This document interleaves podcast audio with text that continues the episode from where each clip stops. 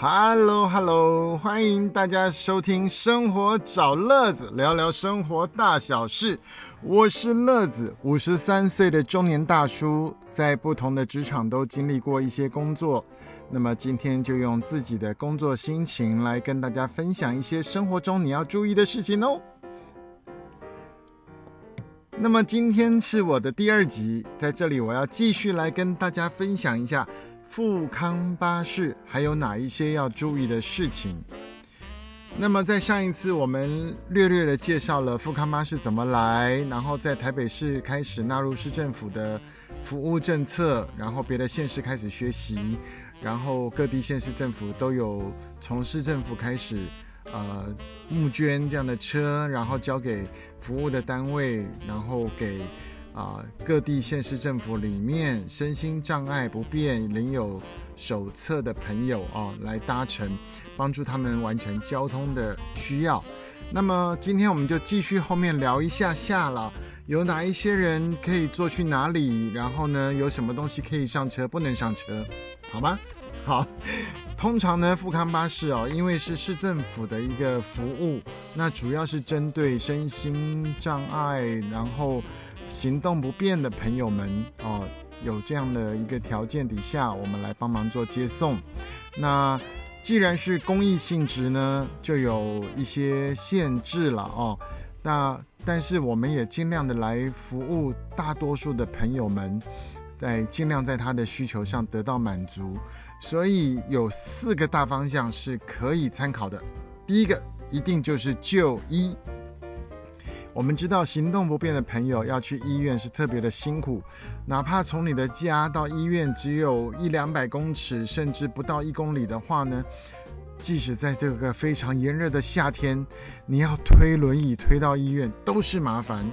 哦，那有的呢，他已经住进了所谓的照顾中心啦、安养院啦、养老院啦等等，那要去医院恐怕也是非常的不方便，因为，嗯，不是在一些比较高的楼层，或者是说距离远一点的地方，那接下来就是在这个上下楼梯可能都有困难，所以呢，嗯，富康巴士就。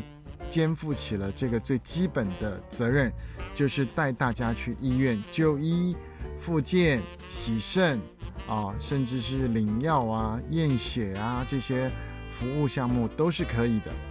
那富康巴士不同于其他的现在所谓的长照专车呢，还有更多的地方可以去，譬如说，有一些朋友他出生就有一些身体上的不舒服。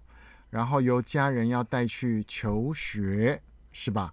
从现代小学都有特教班，然后有一些只是嗯行动不方便，但是他的思考逻辑学习都很好，只是要多做一个轮椅，那他继续可以国中、高中、大学等等，甚至研究所哦。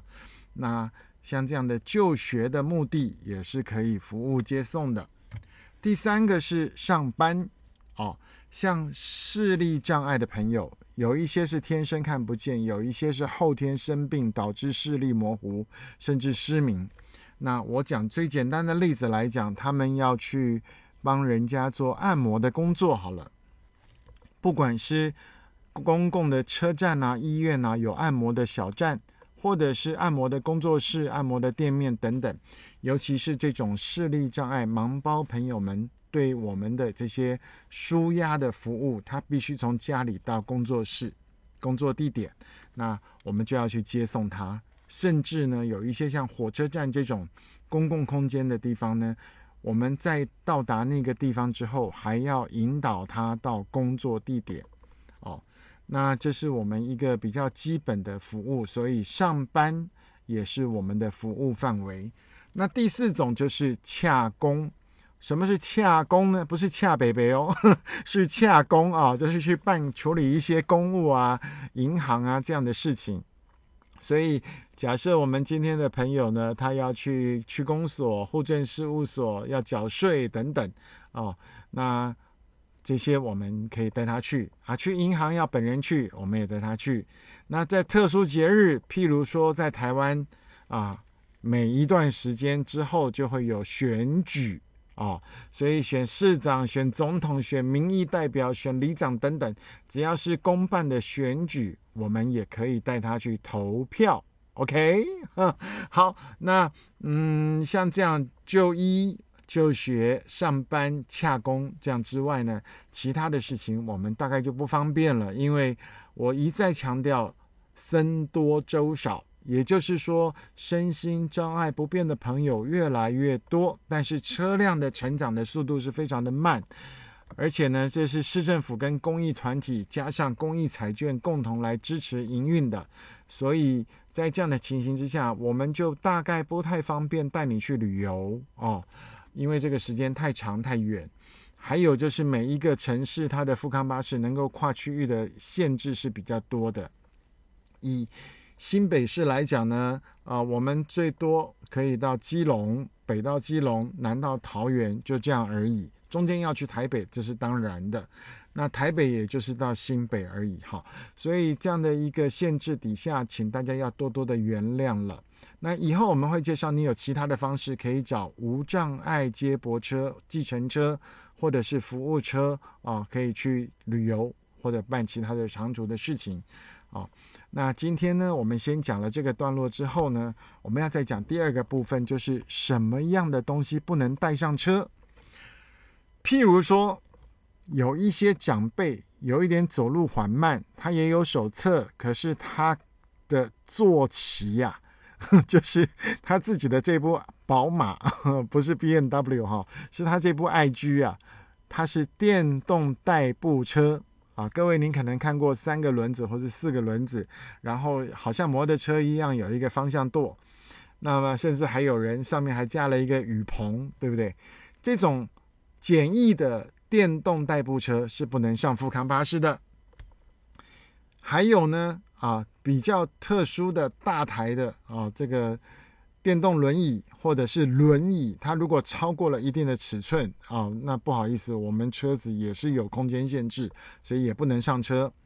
那第三种呢是什么呢？就是，嗯，您这个如果有经验的长辈住在养老院、安养中心、看护中心里面，它有一种活动的变形床哦，那么这种呢，它本身是个床。只是多了可以转弯一下变成一个椅子，那这种呢不算是安全的轮椅，所以也不能上我们富康巴士的车。为什么这样讲呢？第一个，我们所有的车都经过了加装升降机的设备，所以这个升降机它载重是有限制的，而且呢尺寸是有限制的。这个尺寸怎么看呢？我们一部车就是九人座，顶多就是拿掉了椅子，然后让您把轮椅。或者是您的辅助工具放在车上，让您上来方便。所以超过了载重的限制、尺寸的限制，当然就不行上来。那第二个限制就是它不是安全的，它不合乎一个安全的设计跟规定。它可能没有辅助刹车，它可能没有安全带，它可能不是一个人体工学，或者是说我们车辆在行进中难免遇到转弯或是急刹车，会让您有所晃动。那您的这个车子不能让您特别的安全在上面的话，恐怕我们也不能接受。所以呢，有了这些的限制，我们也就是要跟各位来说明了。如果您是小中风，嗯，腿断掉了，钉了钢钉，只是走路不方便，然后领有身心障碍手册，那您要拿一个拐杖，或是拿一个 M 型的助行器，辅助的推动有轮子的助行器。好，包含标准的轮椅、电动轮椅，这些都 OK。但是我刚刚讲到几种不一样的东西，它可能就不方便来上我们的车喽。所以最好建议您啊，确定这样的一个安全规定底下，再用适合的工具来上富康巴士，我们再载你到你要去的地方。好，今天分享了两个大的部分，那么一个就是呃什么样的工具不能上我们的车，还有一个我们可以带你去哪里，像这样的服务范围，我们希望大家都可以了解。